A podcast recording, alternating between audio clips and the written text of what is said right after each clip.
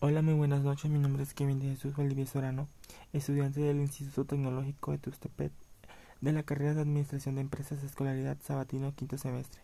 Hablaré un poco acerca de la importancia del capital humano y cómo está integrado el capital de trabajo. Empiezo. Bueno, la relación de las empresas con sus empleados es de vital importancia, ya que los trabajadores son solo son los que dan el verdadero y real valor a cada compañía. De ahí que los encargados de recursos humanos deben cuidar de manera muy especial el mayor activo que tienen su capital humano. Bueno, el capital humano se define como el valor económico de las habilidades profesionales que tiene cada persona. Se puede calcular como el valor de los beneficios futuros que una persona espera obtener con su desempeño en la empresa, es decir, con su trabajo. Y así ese capital humano se le suma el financiero, se obtiene la riqueza total de cada persona. Cada trabajador suma a la empresa a la empresa, forma parte de los activos y colabora de manera indispensable en la productividad de la organización, pero no todos los empleados presentan el mismo valor, representan el mismo valor eh, para el negocio, ya que quien realice su trabajo de manera regular, es decir, solamente cumple con su horario, tiene un valor determinado.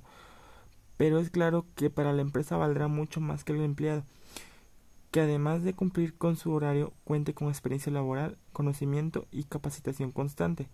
Esa clase de empleados aumenta el valor del capital humano. El capital humano es sin duda el elemento más importante de cualquier organización y hace referencia a la productividad de los trabajadores dependiendo de la experiencia laboral y de su formación. Bueno, en conclusión, la gestión estratégica del capital humano es la encargada de conducir a la empresa a un futuro deseado, impulsando el desarrollo de sus elementos, reclutamiento, selección, capacitación, recompensas y evaluación del desempeño. Es de gran importancia hacer mencionar que para lograr un nivel de éxito en su entorno competitivo se tienen que cumplir cinco principios. La empresa debe tener definido una estrategia general e identificar las dimensiones de los recursos humanos que son relevantes. Durante el proceso se debe tomar en consideración de forma explícita las dimensiones de los recursos humanos e incorporales. Deben de existir vínculos eficaces entre las distintas áreas y la dirección de los recursos humanos, a fin de que garantice su integración en la toma de decisiones. La organización debe establecer responsabilidades de gestión de los recursos humanos. Las iniciativas de gestión de recursos humanos deben ser permitentes para las necesidades de la empresa. Y bueno, por otro lado, el capital de trabajo básicamente es un término que denomina la cantidad de recursos financieros que requiere una empresa para continuar con sus operaciones, la cual es la clave para la salud financiera y la sostenibilidad de la empresa, es decir, el apoyo que recibe hasta el momento que se definen las utilidades. El elementos que integran el capital de trabajo. Sus componentes son el efectivos, valores negociables, cuentas por cobrar, inventarios y por su tiempo se estructura o divide con permanente o temporal. El capital de trabajo permanente es la cantidad de activos circulantes requeridas para hacer frente a las necesidades mínimas a largo plazo.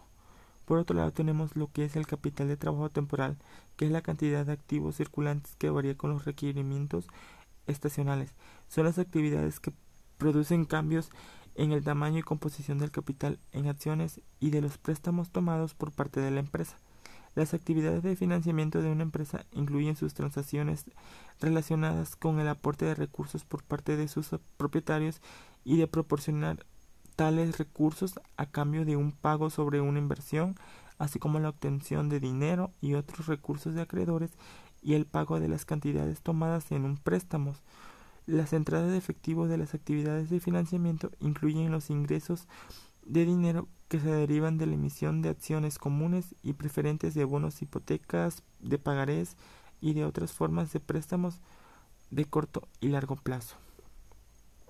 Ahora hablaré un poco acerca de lo que expuse junto con mi compañera de equipo, que hablamos acerca de lo que es el financiamiento bancario. Bueno, el financiamiento es el proceso por el que se proporciona capital a una empresa o persona para utilizar un proyecto o negocio, o sea, es decir, recursos como el dinero y crédito para que pueda ejecutar sus planes. En el caso de las compañías, suelen ser préstamos bancarios o recursos aportados por sus inversiones. En conclusión, el financiamiento bancario puede concluir señalando la importancia que tienen los financiamientos a corto plazo y a largo plazo que diariamente utilizan las organizaciones brindándole la posibilidad de dichas instituciones de mantener una economía y una continuidad de sus actividades comerciales estables y eficientes y por consecuencia otorgar un mayor aporte al sector económico al cual participan. Dentro de lo que es el financiamiento bancario podemos encontrar lo que es el papel comercial, que es un instrumento de financiación a corto plazo usado y emitido por las empresas que se basa en el reconocimiento de un crédito comercial por parte del deudor. Eh, ¿Para qué sirve? Pues sirve para para conceder al deudor un mayor plazo para el pago de la deuda comercial.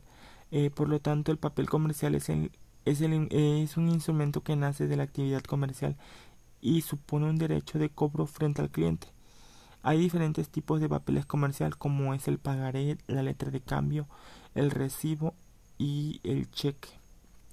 Ahora hablaré un poco de lo que es el factoraje financiero. El, el factoraje financiero eh, es un proceso por el medio del cual una empresa comercializa sus cuentas por cobrar. Este sirve eh, y permite al cliente convertir las cuentas por cobrar en efectivo inmediato.